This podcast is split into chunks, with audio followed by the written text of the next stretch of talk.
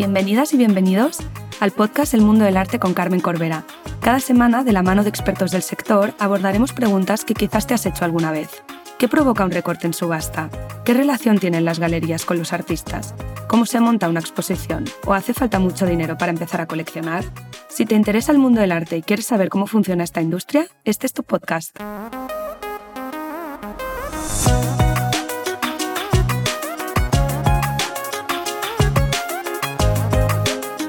Hoy me acompaña Enrique del Río, codirector de WeCollect, para hablar de las nuevas generaciones de artistas, coleccionistas y profesionales del arte. Enrique fundó con 19 años el periódico digital Hoy es Arte y en 2014, junto a su cofundadora, Amaya de Meñique, fundaron el primer club de coleccionistas de España, llamado WeCollect, que ha evolucionado a ser una galería con sede en Madrid y en Barcelona. WeCollect se caracteriza por ser una galería de arte emergente y contemporáneo y tienen una actitud desenfadada hacia el mundo del arte.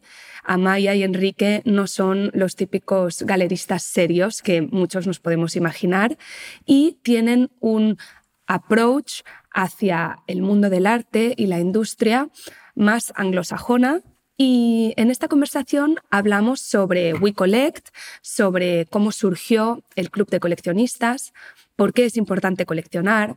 También nos explican su máster en Art Business en colaboración con la Universidad CEU en Madrid, en los que forman a futuros profesionales en el mundo del arte.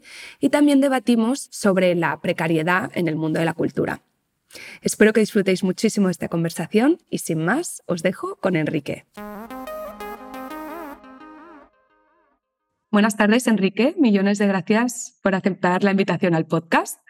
Em, me hacía mucha ilusión esta conversación porque em, en muchos episodios del podcast hablo sobre la promoción del coleccionismo, sobre una nueva generación de coleccionistas, de perderle el miedo al arte contemporáneo y creo que hablar contigo y hablar de WeCollect em, es como la fórmula perfecta para abordar estos temas. Y mm, me gustaría empezar la, conversación si nos pudieses eh, explicar qué es WeCollect y qué la diferencia de otras galerías. Bueno, em, eh, para mí es un proyecto muy bonito por, bueno, al final todas las, galerías nacen de, algo, ¿no? Una galería no es un negocio o digamos, una cosa que se monte así como así, ¿no? Entonces, em, si te fijas bien un poco en las historias de las galerías, al final, pues o eres director de una galería durante mucho tiempo, es una galería de segunda o tercera generación que tus padres o tus abuelos eh, hayan sido galeristas, eh, o eres a lo mejor un crítico, un asesor, etcétera. cuando digo que, el, que es una historia muy bonita es porque eh, efectivamente viene, digamos, de una parte de asesoría. Eh, esa parte de asesoría, digamos que se proyectaba un poco más la parte lifestyle de, de, los eventos, de la formación a través del club de coleccionistas. Efectivamente, como propio nombre indica, pues WeCollect fue en su momento eh, hace ya bastantes años el primer club para coleccionistas de arte de España. Eh, obviamente eh, los servicios y actividades que ofrecíamos pues, eran aprovechadas sobre todo por, jóvenes coleccionistas. ¿no? cuando digo joven o nuevo coleccionista me hace mucha gracia, ¿no? porque viniendo además de una persona como tú, que yo, me considero muy joven, pero tú, pero, pero tú estás en otra generación inferior a mía, que además es muy curioso, porque te voy a contar un proyecto que, vamos a hacer sobre el artista de la generación Z. Siempre digo lo mismo, ¿no? Me parece muy llamativo que los nuevos coleccionistas tengan ya 40 años, ¿no? O sea, en un mundo en el que, realmente hay gente con 20 años que está coleccionando y comprando. Pero bueno, van por ahí un poco las cosas. En ese momento sí que es verdad que cogimos el testigo de mucha gente que en, foros y y en digamos, charlas y, conferencias que hablaban de que en España había pocos coleccionistas, se nos ocurrió la felicidad de intentar aportar nuestro granito de arena, fue muy bien, porque muy pronto empezamos a llevar nuestro primer espacio, donde es verdad que ese primer espacio era pues bueno, eh, testábamos un poco lo que era el modelo y hacíamos exposiciones, hicimos exposiciones, las primeras individuales de artistas muy prestigiosos que hoy están en galerías de, primer nivel, obviamente. Y poco a poco es verdad que, ese primer club de coleccionistas de arte de España, que no era otra cosa que una asesoría, donde donde pues hacíamos un montón de, tanto en, eventos, formación, y, la profesoría hacia estos coleccionistas que a lo mejor no tenían los conocimientos necesarios para empezar a, comprar o a coleccionar, em, pues fue reconvirtiéndose en lo que es hoy WeCollect, que es una galería de, de, arte contemporáneo actual. lo que pasa que sí que es verdad que recogemos ese ADN, que me imagino que es un poco a lo que tú te refieres, ¿no? Un poco de, no, de aire fresco, porque hay muchas galerías que lo hacen, pero sí a lo mejor una visión un poco más anglosajona de lo que, de lo que tú conoces perfectamente, de lo que estamos hablando. A mí siempre me ha gustado tener una galería que esté abierta al público, ¿no? Donde las inauguraciones pues sean casi un acto festivo, ¿no? Donde sea un place to be para muchos artistas o muchos eh, amantes del arte y no solo una galería centrada en que venga un cliente y te compre y casi con las puertas cerradas. ¿no? Es un, poco ese ADN del club que teníamos antes, una galería con, una parte social muy importante eh, y abierta digamos, a, todo tipo de, público. Sí, me parece súper importante, ¿no? Porque hay mucha gente, yo creo, que le da miedo entrar a galerías. Yo creo que lo que lo que pasa en WeCollect es eso, ¿no? Que te sientes como bienvenido.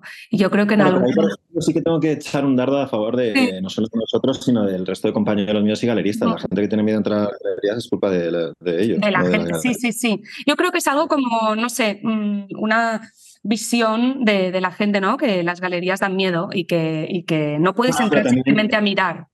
Pero si no vas a la iglesia, también las iglesias, y si no vas a las tiendas de lujo, también las tiendas de lujo. ¿no? Yo creo que esas son, quizá va un poco más con el crecimiento personal. Las galerías están totalmente abiertas, aunque tengas que llamar al timbre.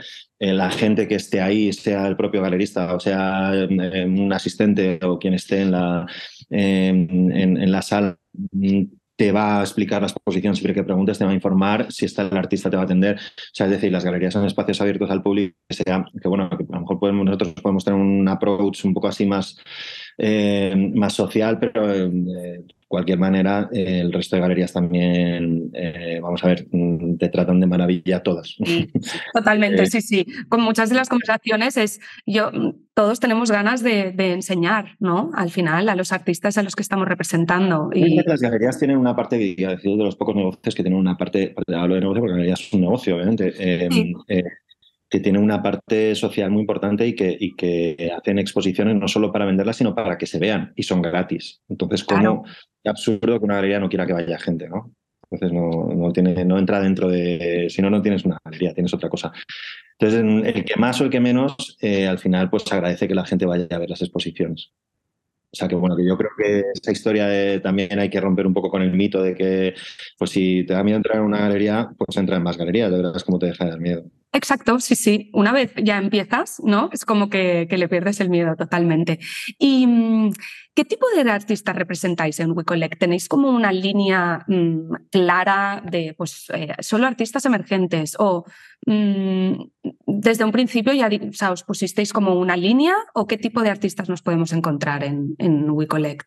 Sí, eh, trabajamos en la mitad de la galería, si te fijas, son artistas eh, bueno, aquí volvemos otra vez al debate de antes, ¿no? Para mí son jóvenes, ¿no? Porque un artista de 35 o 40 años en el mundo del arte, o 45, pues eh, no deja de ser joven. Lo que pasa es que sí que es verdad que también trabajamos con, con artistas extremadamente jóvenes, de 21, 22, 23. muchos artistas los hemos lanzado nosotros. Tenemos, luego te cuento, los artistas de Carabanchel, donde becamistas, la mayoría jóvenes. Tenemos una residencia también para artistas internacionales o no residentes en Madrid.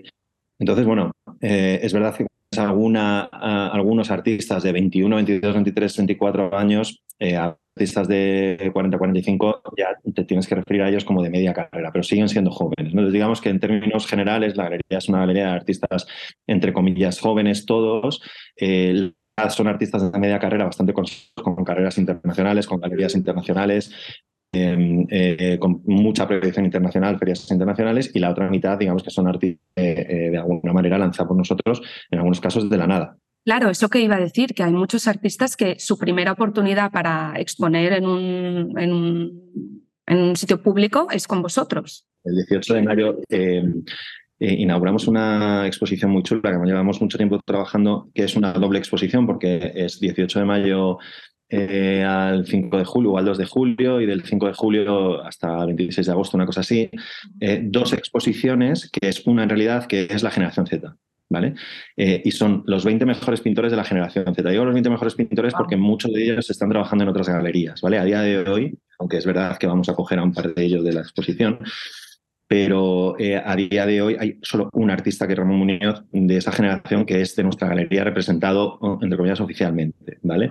Eh, el resto de los 19 son artistas que, o, bien es su primera exposición, eh, hay dos o tres que nunca han hecho nada, o son artistas que ya están trabajando en, otras galerías de compañeros míos con los que hemos llegado a acuerdos para poder tenerlos en esta exposición que va más allá de lo que es una exposición en una galería, porque son una selección de 20 artistas de la generación Z.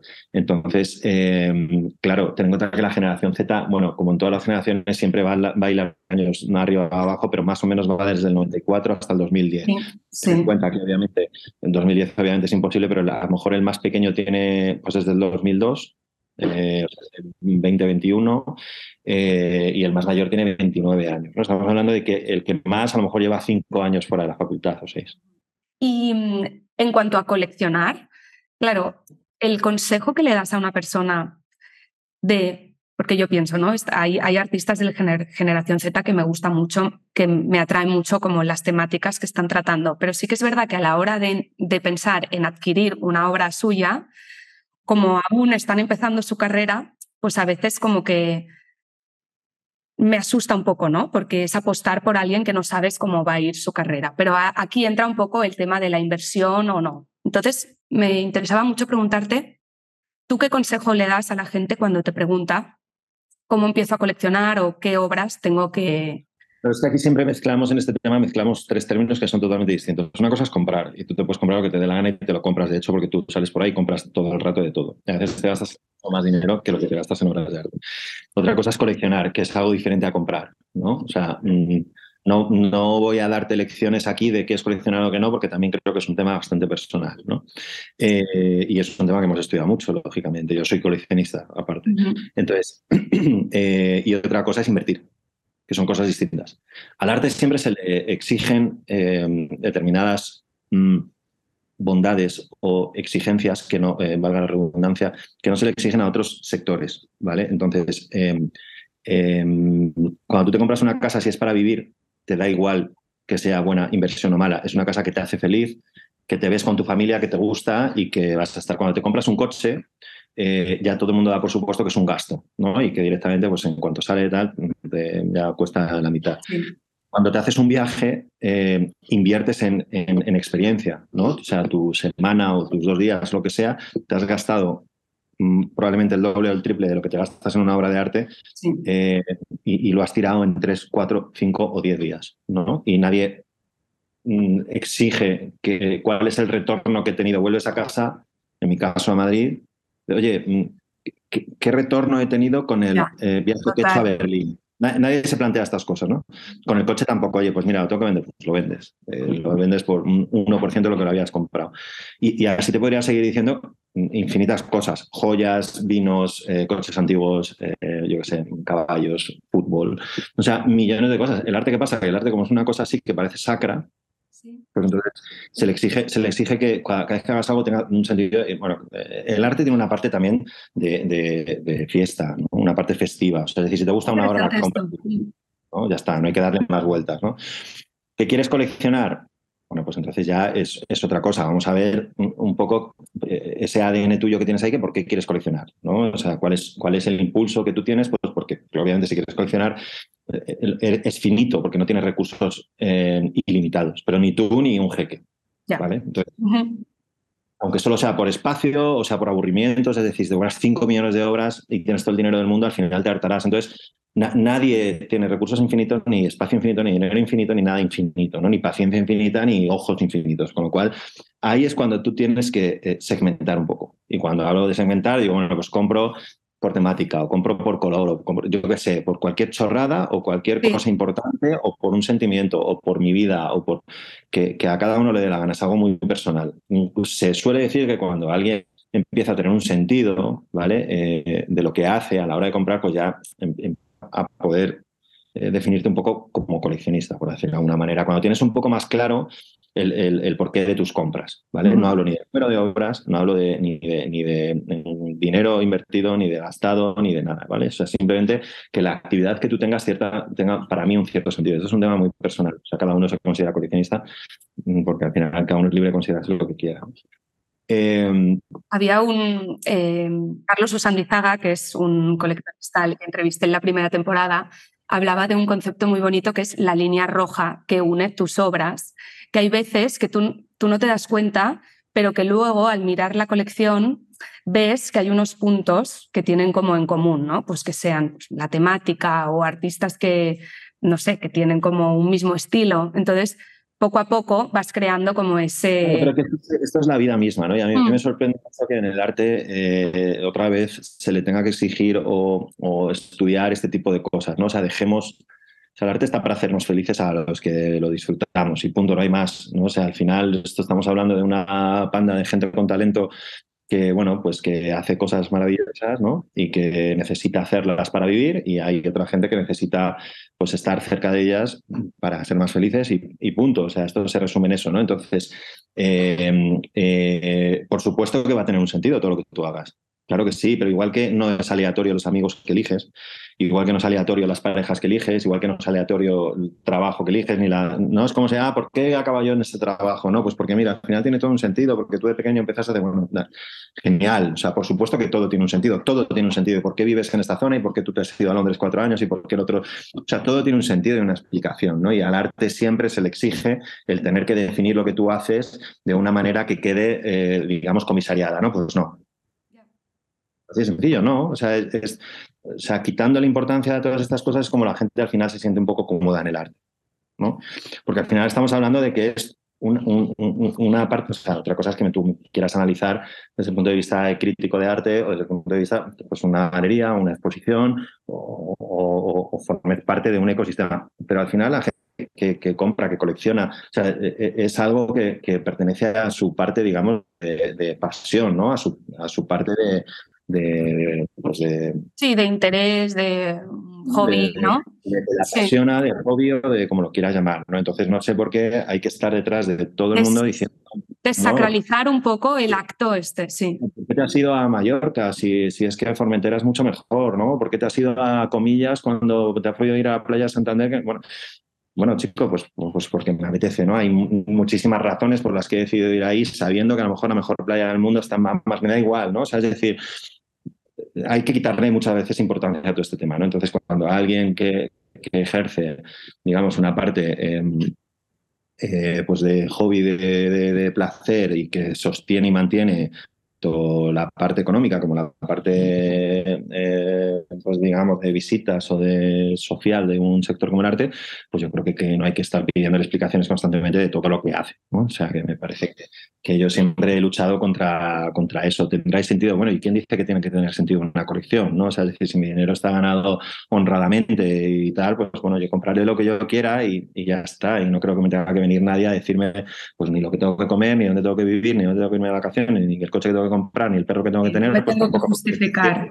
Las obras que tengo que tener yo, que tengo que comprar, porque automáticamente yo compraré. Otra cosa es que tú me digas, oye, ¿cómo puedo eh, pues, eh, estudiar más determinadas cosas? ¿Cómo puedo aprender más? ¿Cómo puedo, eh, bueno, pues pulir Conocer más artistas, sí. Eso es un tema ya profesional que yo, por supuesto, como asesor que fui y como galerista, te, te sé guiar perfectamente, ¿no? Por supuesto, todo se puede aprender. Pero dejemos ya encima de la gente cada vez que quiere disfrutar de algo, ¿no? Entonces, en este caso, el arte, mm, que cada uno elija comprar lo que quiera. Entonces, como te comentaba antes, una cosa es la compra, otra cosa es la colección y otra cosa es la que muchas veces además eh, tú no empiezas diciendo soy quiero ser coleccionista, ¿no? Eso es una cosa que va surgiendo, te das cuenta de repente, como tú dices, pues que tienes acumulado una serie de historias con, con con una serie de sentido, sin sentido, y que lo quieres hacer ahora con sentido, a lo mejor tenía mucho más sentido y te has dado cuenta que ya no lo tiene. Bueno, no sé, que depende del momento vital de cada uno.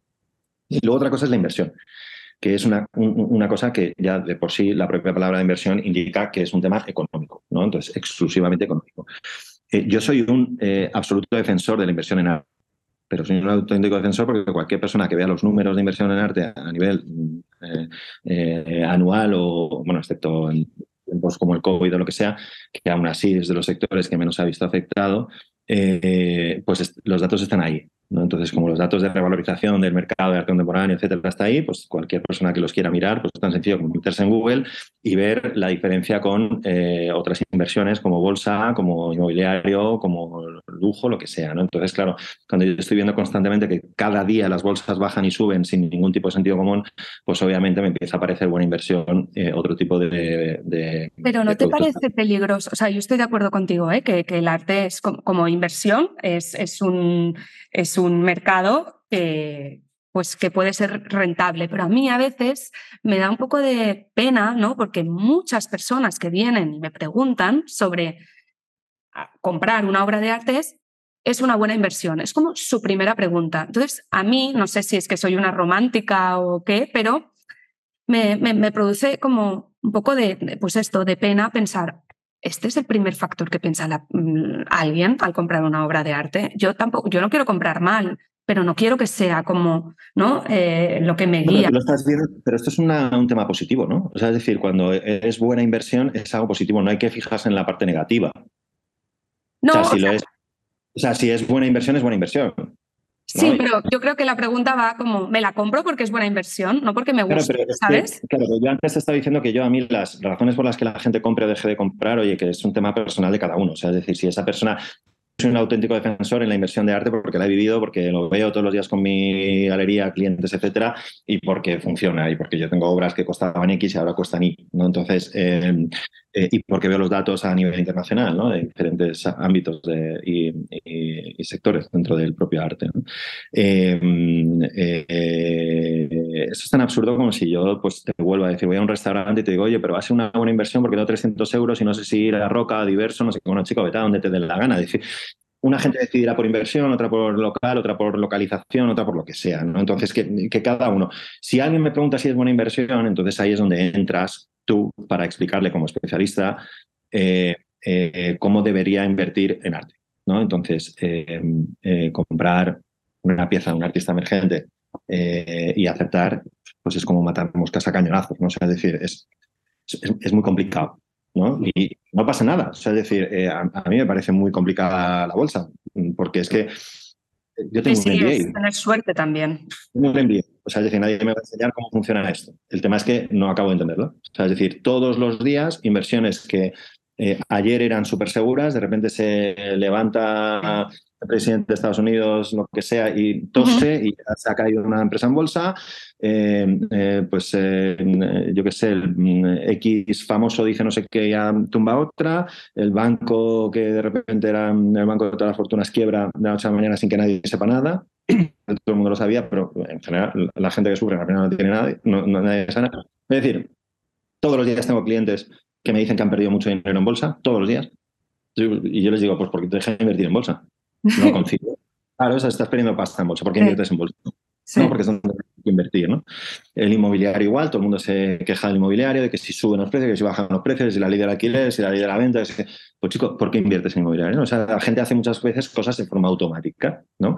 Y lo que pasa es que en ninguna de estas inversiones eh, la gente estudia y sabe tan poco como en el arte. Entonces, para invertir en arte hay primero que conocer cómo es la inversión en arte. Y la inversión en arte tiene una serie de características que tampoco voy a poner ahora cuando voy a estar cinco horas hablando o más, pero eh, que las hace, por un lado, diferentes al resto y por otro lado, pues muy parecidas, dependiendo de, de, pues de tus intereses, de tus objetivos, como todo en la vida, ¿no? Entonces nadie coge y dice, ah, no, yo quiero una casa, pero quiero una casa un sitio, pero quiero que se revalorice, pero quiero vivir ahí, pero quiero alquilarla, ¿no? Entonces, bueno, si quieres vivir ahí, no la vas a alquilar. Y si la quieres alquilar, no vas a vivir ahí. Y si la quieres en el centro de Madrid, no tiene playa. Y si tiene playa, no estás en el centro de Madrid, que es donde se va a revalorizar. O sea, es decir, todo no puede ser. Entonces, simplemente lo que tú tienes que saber es cuáles son las características de la inversión en arte. Y eso es una cosa que, que no me he inventado yo. O sea, es decir, que están en Internet, que están en Google, y es una cosa, pues, lo más cercana a una passion investment, como puede ser el vino, los caballos, el fútbol.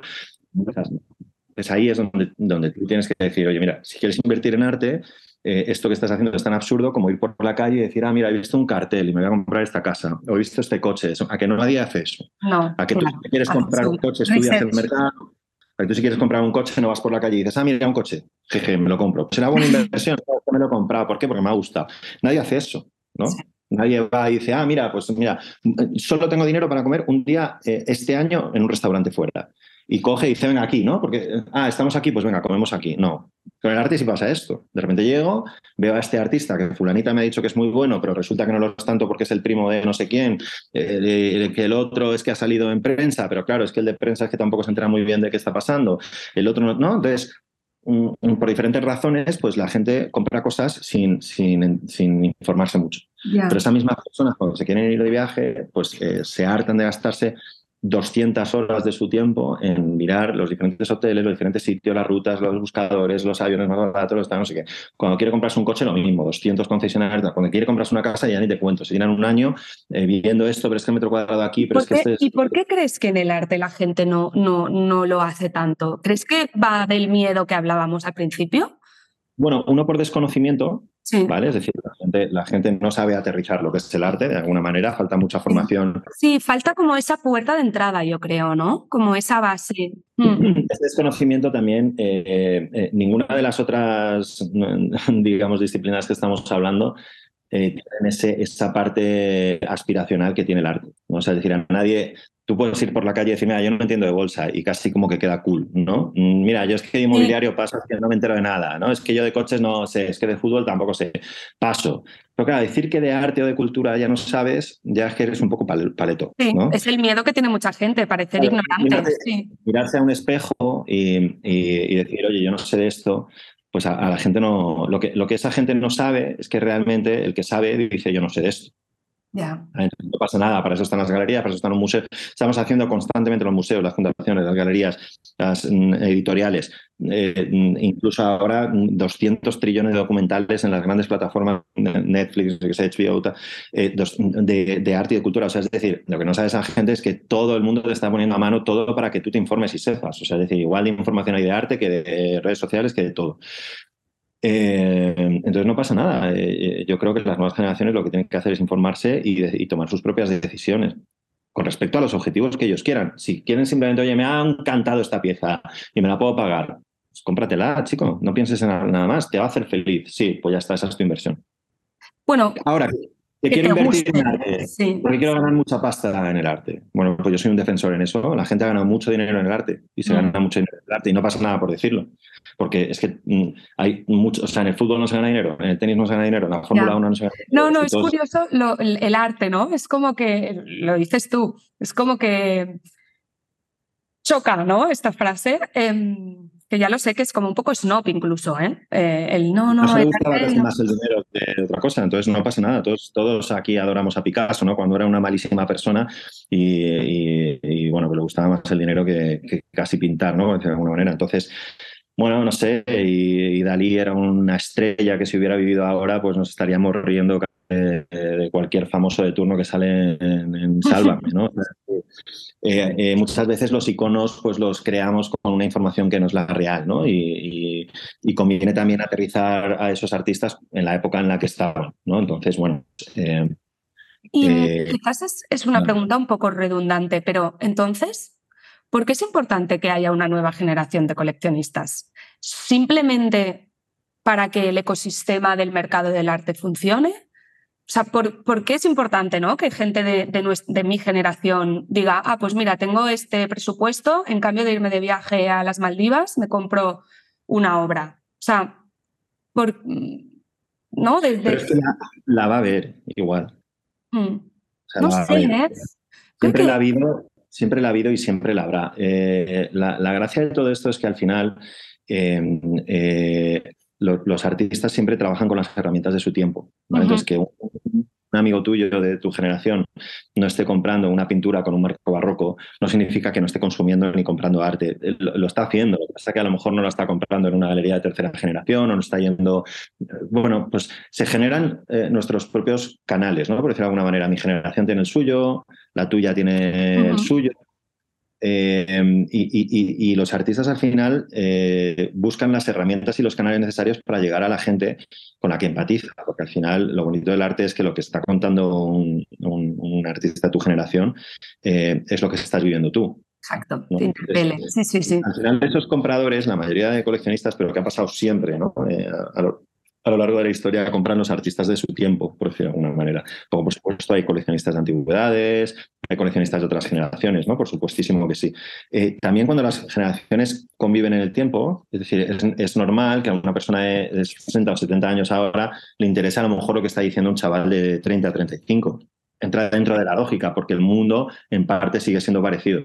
¿Vale? Pero obviamente tú tendrás mm, mucha más, es decir, si tú vienes, por ejemplo, a la exposición que, vamos a hacer, a Generación Z, probablemente tengas, localices muchísimo más eh, eh, eh, entre las piezas que tú estás viendo y, o sea, entre las, el discurso que intentan decir los artistas y la, y la gente de tu generación que va a ver la, la exposición, que a lo mejor un, un, coleccionista de 80, 90 años.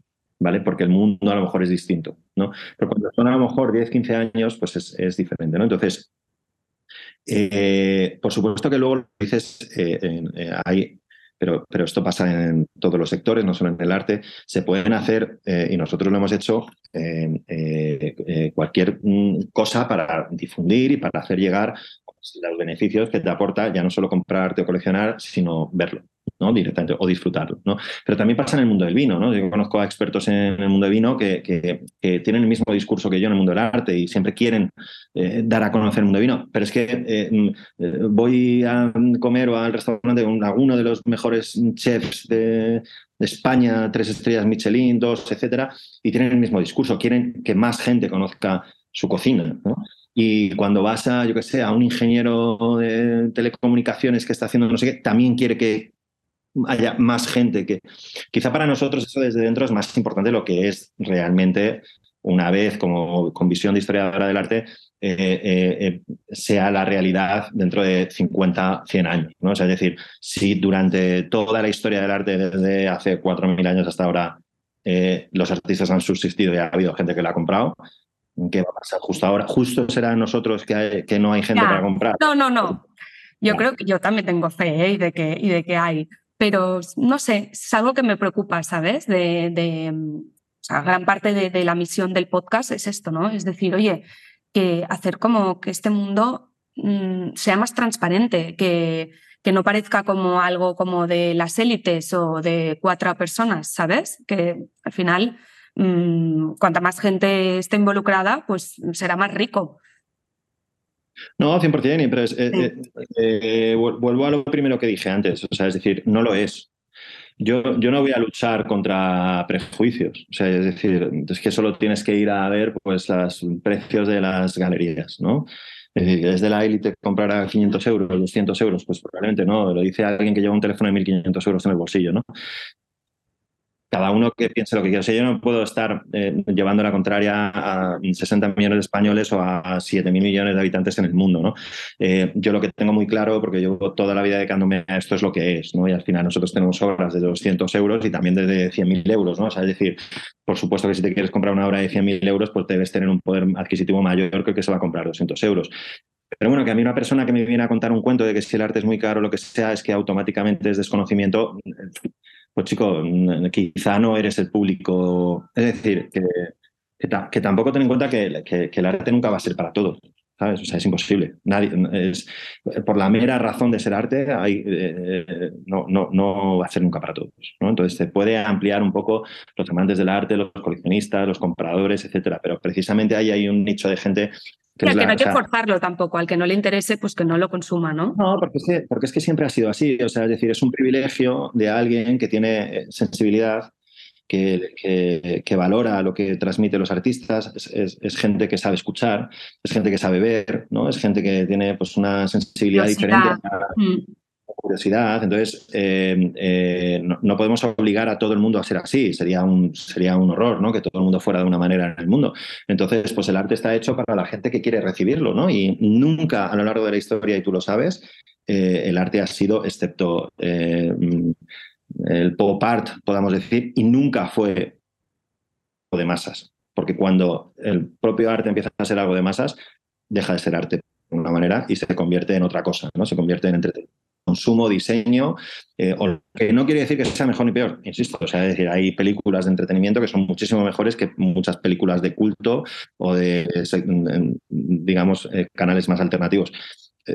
simplemente es, es, un poco ese valor de, que lo reconozcan unos pocos. ¿no? Y, también me interesa mucho tu, tu faceta como de, de, profesor. Bueno, tenéis un máster ahora de, en, en, negocio del arte en, en el CEU. Y mm, también me interesaba mucho preguntarte sobre esto, ya que yo estudio humanidades, luego hice un máster en historia del arte y, empecé trabajando en una casa de subastas pues, por prácticas, o sea, no, no he tenido una formación en, específica.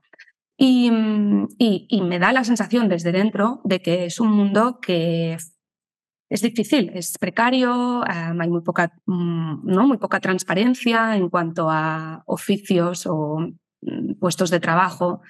Y, te quería preguntar cuál es tu opinión al respecto, ¿no? O sea, ¿qué, cómo ves tú em, la profesión de, del mundo del arte, las salidas profesionales y, qué tipo de alumnos tenéis? No sé, cómo, cómo, es el máster y, cómo salió también, porque es importante ¿no? que haya esta oferta educativa también. Bueno, el máster es el máster que yo quise hacer y no pude hacer, por decirlo. O sea, decir, yo cuando eh, bueno, como te dije, empecé a trabajar a los 19 años en un, digamos, en comunicación, monté mi propio proyecto eh, y estuve 10 años trabajando. Cuando yo quise hacer un máster, no existía un máster que abonara la parte, digamos, artística con la parte, digamos, de mercado, ¿vale? Quedé con ganas, acabé haciendo un MBA de startup, pero tradicional, entre comillas, no nada que ver con el arte. Em, entonces, em, sí que es verdad que yo veía un poco la necesidad, también, por ejemplo, tú que vienes de, me, has dicho Sofebis, ¿no? Sí. Sotheby's y Christie's tienen estos programas en, cursos muy buenos, sí. Nueva York de, de, Art Business, ¿no? que son cursos, en algunos casos máster, etcétera. ¿no? Entonces, em, eh, es un poco, esa es, esa es, un poco la inspiración porque, porque realmente es la, digamos, los programas más completos para dedicarte al mercado del arte que existen, entre comillas, en el mundo, ¿no? Digo completos porque al final, eh, eh, para irte a una firma como Sotheby's, Christie, Phillips, Bonhams en el mundo de las subastas o mm, cualquier galería internacional o cualquier galería más, más estatal, de, digamos, o comarcal, eh, al final sabes que tienes que estar dentro del mercado del arte. Tienes que ir a ferias, tienes que vender, tienes que tener trato con coleccionistas. Primero los que quieren vender son los artistas, si no, no pueden crear, ¿vale? Entonces hay que romper esta parte ya de, no hablar de pasta, ¿no? En el, Es el día a día, ¿no? Entonces, eh, yo una vez le pregunté a Luis Gordillo en una conversación que de qué hablaban los artistas, ¿no? Cuando se quedaban solos. Sí. Eh, ¿De qué vamos a hablar? De dinero. Entonces, es la realidad. Es así, ¿no? O sea, los artistas son los que quieren crear. Entonces, para crear necesitan dinero. Si no, si no seguir creando, ni comprar telas, ni bastidores, ni nuevos materiales, nada, no pueden hacer nada. Eh, lo bonito de la cultura es que cuando tú compras una obra a un artista, un disco a un músico, un libro a un literato, un escritor, un, un poeta, etcétera, eh, eh, ese dinero va destinado a sus, propias, a sus próximas obras. No es la diferencia con otros trabajos, ¿no? Tú le pagas a un abogado y probablemente ese dinero se lo gaste en un coche, en un viaje, en, golf, en toros o lo que sea. Y no es despectivo, cada uno se gasta, he dicho antes que cada uno se gasta el dinero en lo que cada uno quiere, pero hay profesiones que son, em, digamos, pasionales, ¿no? Em, eh, o vocacionales y hay otras profesiones que no, ¿no? Y que probablemente muchos, mucho más dinero las que no. Entonces, lógicamente, cuando tú tienes una profesión no vocacional, el dinero lo, dedicas, que ganas, lo dedicas a tu parte vocacional. Por eso decía, toda esta parte que digo no es despectivo, simplemente es la, parte lúdica de cada uno. Pero cuando hablamos de cultura, se mezclan estas dos cosas. Entonces, cuando, tú, cuando un artista vende una obra, lo más normal es que esté deseando recibir, el dinero para poder comprar otro bastidor, otra tela, eh, otros materiales o, poder ir a no sé dónde a estudiar en lo que sea, ¿no? Un em, eh, poeta igual. lo normal es que se autoedite un libro, un, músico ya ni te cuento, ¿no? O sea, están todo el rato sacar canciones, etcétera. Con lo cual, eso es lo bonito. Em, eh, yo, em, es cierto que a lo mejor, yo lo resumiría un poco en que es, es a nivel de salidas que me preguntabas, porque yo lo he vivido, entonces creo, que también eh, es un poco injusto el, tachar a este sector de, precario, ¿vale? Eh, no lo es, o sea, es decir, eh, solo en Arco, te pongo un ejemplo, solo en Arco tienes 200 y pico galerías, em, que es la. Champions. Entonces, solo en Arco, y estoy hablando solo de una feria, pero tienes cinco ferias más, tienes muchas más, ¿no? Tienes cinco ferias más, esto es como decir que, o sea, si no te curro en el Real Madrid, no quiero ser ni futbolista ni dedicarme al deporte, ¿no? Hay, muchísimas, hay, hay, más vida después de, de, los grandes museos y de los grandes... quien, quiere dedicarse a esto es porque quiere estar en contacto con artistas, ¿no? Con, coleccionistas, vivir de lo que le gusta, ¿no? de alguna manera. Y eso me parece posible. Más bien creo yo que hay muchos pájaros en la cabeza, porque es lo que veo yo con muchos alumnos y lo que he visto yo desde mi carrera, en, la gente. Una cosa es decidir estudiar una carrera por vocación y otra cosa ya es el paradito. ¿vale? Y eso, y eso cada uno tiene que lidiar con sus, con sus movidas, por decirlo de alguna manera. Y eso es una cosa que les digo yo a la gente del máster y, cuando, cuando hablo con, gente que está en la carrera. Em, en la exposición que yo voy a hacer, que, son para mí los 20 mejores pintores de la generación Z, eh, hay gente de 21 y 22 años. Si tú tienes 25 y 26 y estás pensando que, Ay, es que aquí no me espabila. Porque hay otros chavales de tu generación, incluso, o sea, de tu edad, incluso niños que están en primera división. Sí.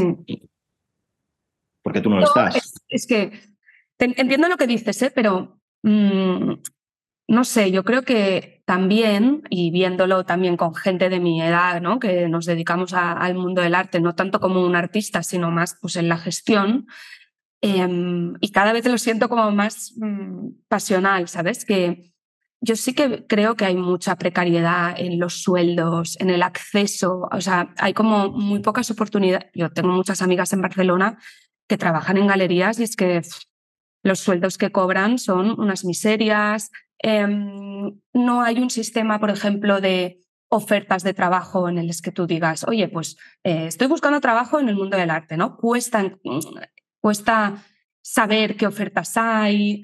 Em, y esto sé que no solo me ha pasado a mí, que les, que les pasa a muchísima gente. Entonces, em, es algo que... Lo que pasa es que, a ver, eh, hay, que, cambiar el chip y la forma de pensar. y y me encantaría que este podcast lo escuchara mucha gente de tu edad. Porque es que lo que no se puede es querer dedicarse al arte y querer, y querer trabajar como un abogado. Pues hace una posición. ¿Vale? O sea, es un portal InfoJobs, ¿vale? O sea, de verdad que, eh, o sea, intentad. el problema que, y me incluyo, porque nunca me he incluido, mm. que tenéis eh, y yo vengo de historia del arte y estoy en la Complutense, tengo cientos de compañeros, o sea, es decir, Em, las cosas mm, mm, o las haces o no las haces, ¿vale? Pero tienes que saber en qué, en qué territorio juegas. El problema de, la cultura, ya no solo del arte, ¿vale? Es que hay una excusa para no hacer nada. Y es esta que tú estás poniendo, ¿vale? En, otros sectores, como son más grandes y tienes un vecino a la derecha que es tu competencia, el hijo de la amiga de tu madre, mm, pues mm, también es periodista y está trabajando, y el vecino de tu abuela es mm, consultor y está trabajando, y el otro tanero y está trabajando, ahí te ponen las pilas. ¿no? En el mundo del arte, quizá como somos menos, pero que tampoco somos menos, es decir, muchos sectores con muy poca gente, eh, pues parece que tenemos excusa. ¿no? Y, eso es algo que, yo intento desde las aulas eh, romper desde el primer día. Pues mira, con esta frase te hago la última pregunta que le hago a todos mis invitados, que cambiamos, cambiando un poco el tema, que es, si pudieses tener cualquier obra de arte, ¿cuál sería y por qué? Pues mira, yo siempre, eh, yo siempre, a mí me han preguntado mucho esta, ¿no? ¿Cuál, es tu obra favorita? Si tú pudieras, ¿no? Eh, mm, para la gente que nos dedicamos al arte es muy complicado elegir porque cada obra de arte corresponde a una etapa de tu vida. ¿no? Yo no puedo tener solo una obra de arte porque eh, probablemente esta obra de arte que elija hoy dentro de cinco años sea diferente. ¿no? Em, eh, entonces, eh, no sé, a mí lo que me gusta más, más que elegir una obra de arte es, el por qué la eliges, ¿no? de alguna manera. Entonces, por todo lo que hemos estado comentando en esta conversación, de ahí la importancia del coleccionismo. Y de, y de, yo, pues en mi casa tengo, mira, las piezas que tienes aquí, que este es un díptico estupendo de, dos perritos, ni siquiera, o sea, es, de un artista que ni siquiera ha expuesto nunca a ningún lado, ¿no? Es de una fotógrafa que conocí un día, me fascinó lo que hizo y me la compré, pero aquí tengo otras obras, pues de Ángela de la Cruz, de Rafa Macarrón, o sea, es decir, yo que sé, artistas de mi galería y, esto lo tengo aquí, ¿no? O sea, es decir, que, que, me gusta, dependiendo de la etapa de tu vida, pues poder disfrutar en un momento de una cosa y en otro momento de otra, ¿no? Hay veces que quitas una obra y pones otra, y hay veces que una la guardas, hay veces que otra la sacas, hay veces que te mudas y recuperas una obra. Entonces, yo creo que eso es lo bonito, ¿no? Y que, que las obras en sí, el conjunto, en lugar de elegir una obra, eliges tu colección, ¿no? De decirlo de alguna manera. Bonito. Mm. son las piezas que te acompañan a lo largo de tu vida ¿no? Para, para, hacerte más feliz al final, porque es lo que, de lo que se trata. Bueno, y que, y que explican quién eres, ¿no? Claro. Sí, sí estoy biografía. Muy bien, pues muchísimas gracias, Enrique. Ha sido un placer. Creo que sirva de algo esto. seguro, yo creo que seguro. Em, shake conciencias, seguro. Y hasta aquí el episodio de hoy. Como siempre, me gustaría destacar tres cosas de este episodio. Y la primera es la, el mensaje que lanza Enrique sobre desacralizar el mundo del arte. Em, me pareció muy interesante cuando dice que al arte se le exigen ciertas cosas que a otros sectores no. Y bueno, es un toro diferente al que estoy acostumbrada y refrescante también mm, abordar el mundo del arte desde desde sin tantos prejuicios o de una manera como más abierta. Y como dice Enrique, así la gente también se siente más abierta y con menos miedo o timidez para entrar en este mundo.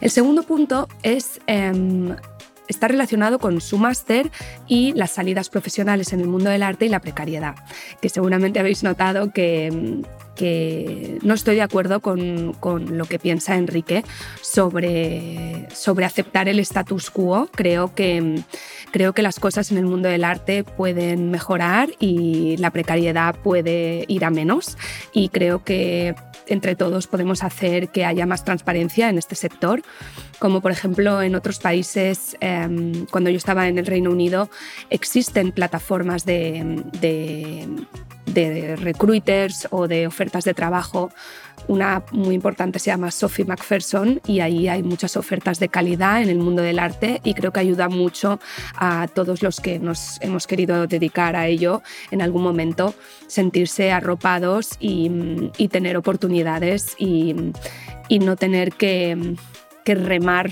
contra marea muchas veces para poder tener una oportunidad digna.